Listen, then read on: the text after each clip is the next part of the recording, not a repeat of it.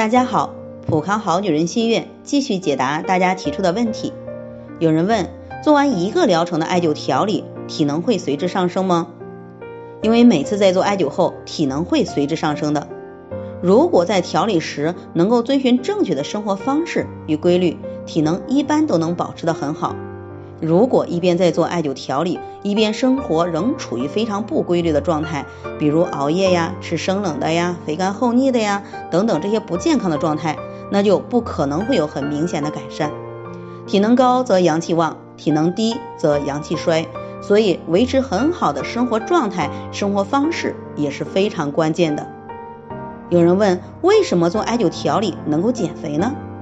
因为人肥胖的原因就是垃圾毒素代谢不出去。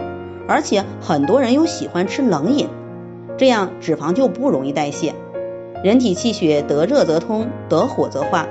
我们在做艾灸调理，就是给身体输送能量，加把火，把身体的冰和水，也就是寒和湿，慢慢融化蒸发。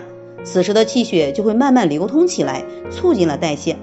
那代谢正常了，人自然就会瘦了。婴幼儿多大才能做艾灸调理呢？只要人体有标准的经络及穴位可以触摸，都是可以做艾灸的。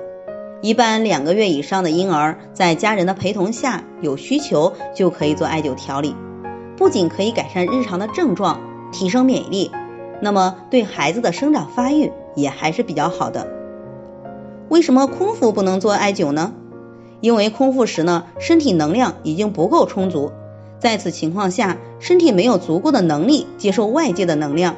会出现晕灸或者是无法体会到灸感的现象，所以呢，空腹不建议做艾灸。